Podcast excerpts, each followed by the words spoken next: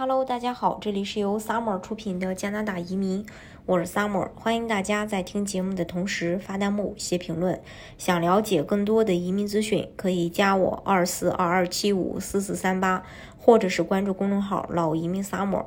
关注国内外最专业的移民交流平台，一起交流移民路上遇到的各种疑难问题，让移民无后顾之忧。那这个现在呢是十一月底，马上进入十二月，过完十二月呢又是崭新的一年，即将进入二零二二年。对于一些想在二零二二年做移民规划的人来说，可以看到，以加拿大目前的趋势，移民的这个热潮将会持续很久啊。然后在二零二一到二零二四年间，应该是。呃，移民的一个黄金时期，加上这个疫情后，加拿大会推出经济恢复政策，投入资金推动企业去生产，从而促进经济良性发展。为了经济启动发展，就要保障人才和劳动力充足。由此，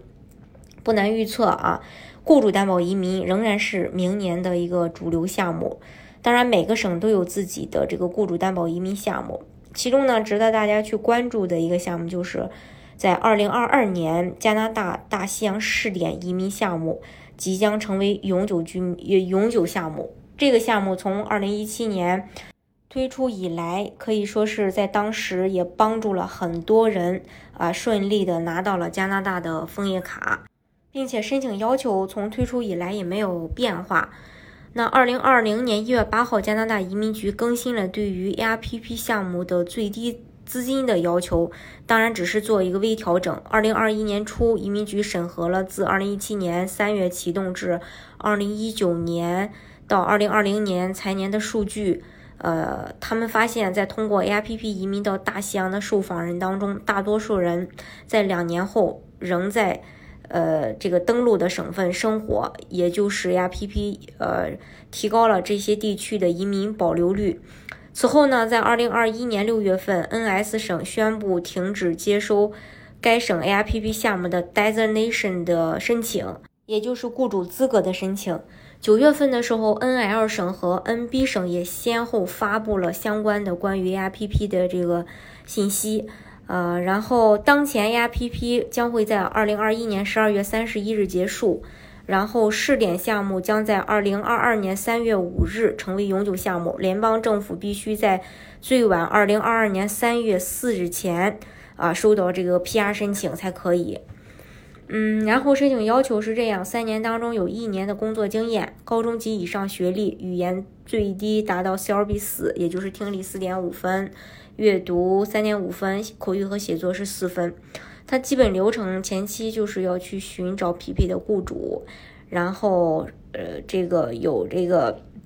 呃呃雇主的 designation，然后还要到时候去打广告，去呃面试，然后到时候还要交这个省背书，呃然后下来以后要呃再去交联邦下档案号，体检无犯罪，最后呃审核。呃，没问题了，然后再给到你这个移民签证。这个项目提到雇主批文，呃，就是这个 designation 的这个 letter，呃，是雇主能够参与 APP 项目的一个资质证明。只有拿到这个批文，雇主才是 APP 项目指定的雇主。那想要成为这个 APP 项目指定的雇主，首先雇主要有良好的信誉，已经在大西洋地区运营至少两年，能够和定居服务机构合作来帮助申请人。获得定居服务。此外，在申请省背书也叫省提名阶段，雇主有呃要证明雇主呃已经尽力在当地去招聘了，但是没有成功啊，并且招聘的是外籍员工，提供与外籍工人共同签署的有效的非季节非季节性的全职 offer，提供与外籍工人共同签署的个性化安置计划。政府对雇主资格和背书的严格审核，是对申请人来说，呃，是一个非常好的一面。这样对这个申请人来说是有保障的。但是在这个申请 AIPP 的时候，有这么几个问题，你要确定自己的类别。国际毕业生需要拥有大西洋省公认的公共资助。呃，公共资助机构颁发的两年制学位文凭证书，学习期间必须是全日制，而且高技术人才和中技人才条件相同，差别在于高技术人才担保 NOC 当中的零类 A 类 B 类，中技术是 C 类。另外要选靠谱的雇主，呃，慎重去选择雇主吧，考察雇主的实力是否为当地正规合法的企业，这些在雇主担保项目当中是非常重要的环节，大家都知道。不过呢，也会有误区。就是华人和西人雇主不存在谁更靠谱。华人呢，凭自己的勤奋，有也有自己这个发展非常不错的一些这个企业，所以关键是看雇主的资质。但是，一般新人雇主要求的语言沟通能力要高一些。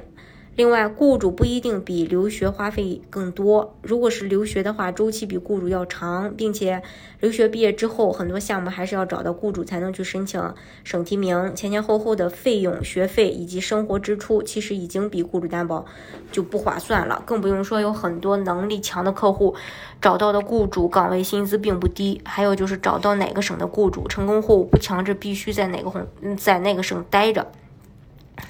这也不是绝对啊，然后就是建议啊，如果说你 PR 还没获批，处于省提名阶段，或者是呃这个联邦签证阶段，就不要去别的省了，你就好好在你申请的这个省份待着就可以了。如果已经拿到了移民身份，就要去。呃，努力去融入当地的生活，尽可能在当地留下这个生活的痕迹，保留这个证据。等你离开的时候，如果相关部门去阐明的话，你要能提供这个证明就可以，这是最关键的一点。嗯，在明年呢，也许就是像 NS 省啊、NL 省啊、还有 NB 省啊等等这几个省份吧，可能对雇主单呃对这个大西洋项目吧，嗯，会提出一些新的这个要求。或者是会调整一些相关的政策，嗯，目前还没有消息啊。如果是有的话，到时候也会第一时间分享给大家的。好，今天的节目呢，就给大家分享到这里。如果大家想具体的了解加拿大的移民政策的话，可以加我。